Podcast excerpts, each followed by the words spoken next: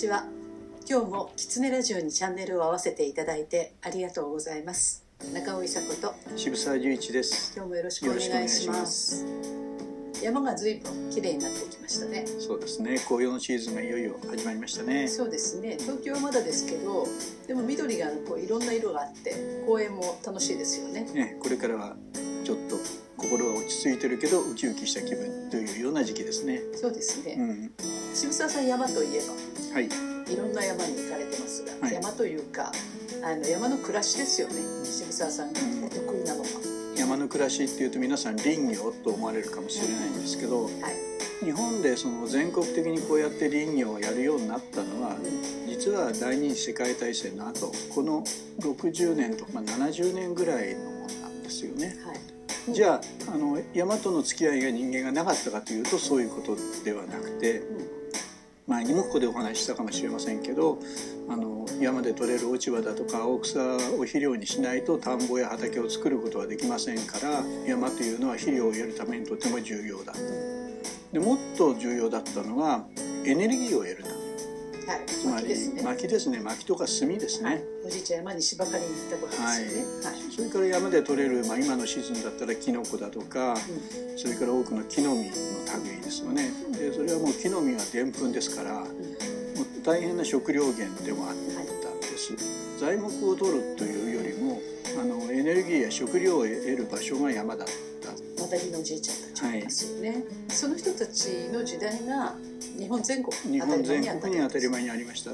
でちょうどその時期に石油を僕たちが使うようになりましたから。石油はそんな時からしか使ってそんないんですよな時からね。なんですよ。一般の庶民が、まあ、まさに自家用車を持つようになってからですよね、はい。じゃんじゃん石油を使えるようになったのはまだそんなもんですね。で、それちょっと驚きですよね。そうですね。た だその70年とか50年っていうと、私たちも生きてますから、はい。あのすぐちょっと前のことのような気がしてますけど、二十歳とかね、はい。学生さんたちから見ると昔々のお話に聞こえちゃうんですよね。だから石油を海外のものっていうふうに言うとするならば、えー、と森は国内のものだそうですよつまりね。国内のものでエネルギーを賄ってた社会が急に海外のものでエネルギーを賄う社会に変わったのはまだ60年ぐらい前ということですね。そうですね。で十分生きてこれてましたよね。その知恵がやっぱり森と日本人との森の文化だって言われるのはそのゆえんですね。そうですよね。今栄一さんの番組もやってますけど、あの時代にその電気の電車がやってきたり、うん。鉄道がやってきたりとか、そういうことがどんどんあの開発していくというか、うん。新しい時代を生んできてからの今度100年ですよね。はい。一番動いたのはね。はい。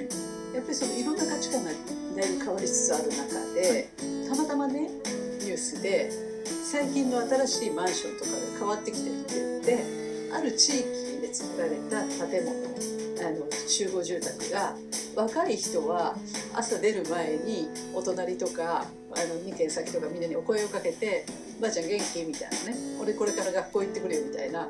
それだけで家賃が安くなる。帰ってきたらまた声をかける。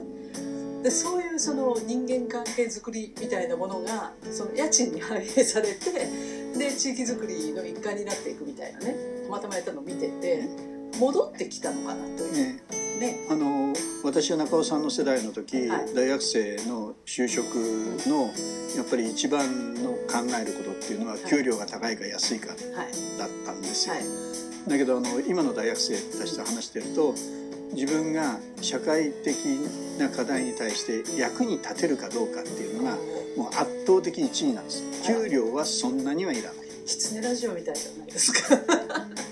ね ですからもう時代は変わってるし、はい。やっぱり上の世代は若い世代をやっぱりあいつらはダメだとかって言ってる人たちがやっぱり私の周りでもとっても多いんですけど、もうね価値観は変わってきてもっと若い人たちを信用していいと思うんです。そうですね。なんかちょっとね私もそれを見てほっとしたんですけど、昔うちの実家の方の近所っていうのはみんな自治体みたいなのがあって例えばお葬式はそこが仕切るはいってい。うそれが町の仕事だったりとか、はい。っていうことが結構ありましたよね子供会とか、そうですねあの私がそれこそ30代ぐらいの時にあのいろんなことを教えてもらった秋田の山の中の集落では、はい。今まさに中尾さんがおっしゃった仕事っていう言葉と、はい。それから稼ぎっていう言葉は別の言葉でした。はい。で今の私たちの都会は仕事イコール稼ぎになっています、うん。要するに月収いくらもらえるかというようなことで仕事を考えますけどあの仕事はお金じゃないっていうふうにその集落の人たちは言ってた。だから今おっしゃった冠婚葬祭をみんなでやるとかそれからみんなでお互いを見守りをしてでまあ孤独死なんて言葉は当然なかったわけで。そうですね。お互いがお互いを支えるしそれは単なるその福祉だとかそういうことではなくて農作業っていうか日々の日常の暮らしも支え合わないとその機械を使わないで自然の中で生きていくには、まあ、人間が支え合わないと生きていけなかったですから。そうですね。だからゴミ拾い、街のゴミ拾いとかもみんなでやってましたよね。そうですね。それはあの重要な仕事でしたし、はい。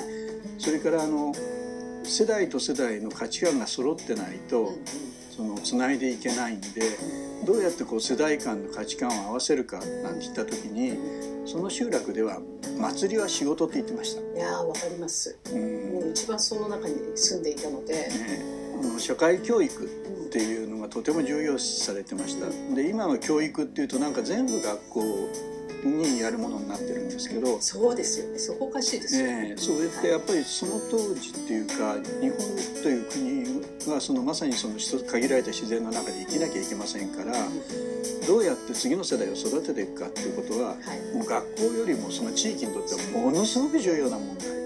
そうですよね。ね近所にかっこいいお兄ちゃんいましたもんね、えー今だったら工場を作ろうとかね観光地してそれで YouTube で、ねはい流してね外からおお客を呼ぼうとかってもう外ばっかしみんな見てますけどうん。昔はこの中のこの人間たちでどうやって来年も再来年も10年後も100年後も生きていくかってことだけを日本人考えてたわけですから。うん、そうですね。それはもう仕事です。重要なでそれをね今の言葉で言うとねボランティアって言っちゃうんですよ。それはちょっと違います。全然違う言葉ですね。ええボランティアはどっちかっていうと余暇っていうか自分の余裕のある時に社会貢献って感じなんですけどうん。それはねもう一丁目一番地もうその地域にとってはど真ん中のことが仕事だったんですよ。でむしろ稼ぎという要するに自分の家族を食べさせていったり自分が食べていったりっていうそういう部分っていうのは逆に余暇的なものとして見られてた。なるほど。うん例えば明治になってからサラリーマンっていう人種が出てきたわけですよ、例えば学校の先生とかお役人さんとか、はい。もっと言ってしまえば兵隊さんもそうですよね。要するにその集落の中が働く場ではなくてあそうですね。そ外に行ってお金を得るというような人種が出てきたんですよ、ですから結局その人たちは仕事をしない人たちになっちゃったんですよ。すね。出稼ぎに行ったりね、ねそうだ。大大問題なんですよ、はい。これはこの次の世代のために取っとかなきゃいけないよ。あるいはその先の世代のために木を育てなきゃいけないよ。森を育てなきゃ豊かにしなきゃいけないよというそれをみんな仕事と言ってたんです。で仕事は逆にお金を返さないものがはるかに多かった。そうですね。それは節度がなくなったってことですか？やっぱりね私たちの暮らしの中に便利さを求めたばばっかりに見えないものがたくさん出てきましただって子供たちはお魚はあの切り身で海を泳いでると思ってますから、思ってましたね。はい、私あの新潟にねよく行かせていただきましたけどそこのおじさんは鎮守のね若い子のあのおっちゃまたちを連れてった時にタラをもう丸ごと1匹私も生まれて初めて見ましたけどそれを用意してくれて口をガッと開けてお腹がでっぷり太っててでそれを見てだからたらふく食べたって言うんだよっていうことを教えてくれるとすげえってみんな言いますからね。あの時の感動とかそれを切って食べるとかその楽しみとか喜びとかその美味しさとか絶対忘れないじゃないですか。それが教育の本質だったんですよ。ねええもう今や骨もないと思ってますえからねこれもないと思ってます。それがねゴミを出さないための処理だというんですよ。そう SDGs ですそうないんですすね。うん、ものすごく考えますよね。まあ詭弁でそそれはう 売らんとするための詭弁ですから、うんある意味ではその物質欲をどんどんどんどんかきため立てるためのねじゃあこれなら罪悪意識ないやって、うこれこれこれを買っとこうという結局商品につながってしまいますよね。そうですよ。今の学生さんたち見てると子供の小学校の時から環境問題習ってますから、はい。とてももうこれ以上物質的な豊かさを求めないっていう子がとっても多いんです。そうですね。それは多分あの年配っていうかな40代50代の人にはそんなことはないって皆さん思われるかもしれないです、まあ、iPhone13 がね発売になったらみんな行列作るじゃないかはい。というようなふうに思われるかもしれませんけど大学生たちの多くはとても冷ややかに見てます、はい。そのものにつられる。要するに上の世代のこと。ですから物質的な消費欲みたいなものを抑えられるかっていうのは結構もう一つの山をもう越えてしまってるのかもしれないですね。うん。何でもこうもう満足だということも分かってきたその渋沢さんの学生さんたちね。でその人たちがもういいよねと言い出してるわけですよね。でそこにとっても希望を感じますよね。とっても希望を感じます。ね。でやっぱり人間がこれだけまあ脳みそがねその発達をしてそれでその万物の長だとみんななんとなく自負してる。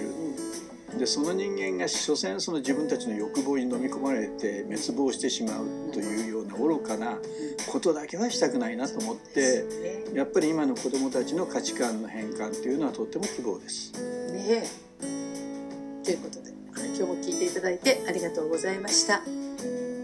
キツネラジオは毎週月曜日に更新の予定です来週もまたチャンネル登録をして聞いていただけると嬉しいです。それではまた。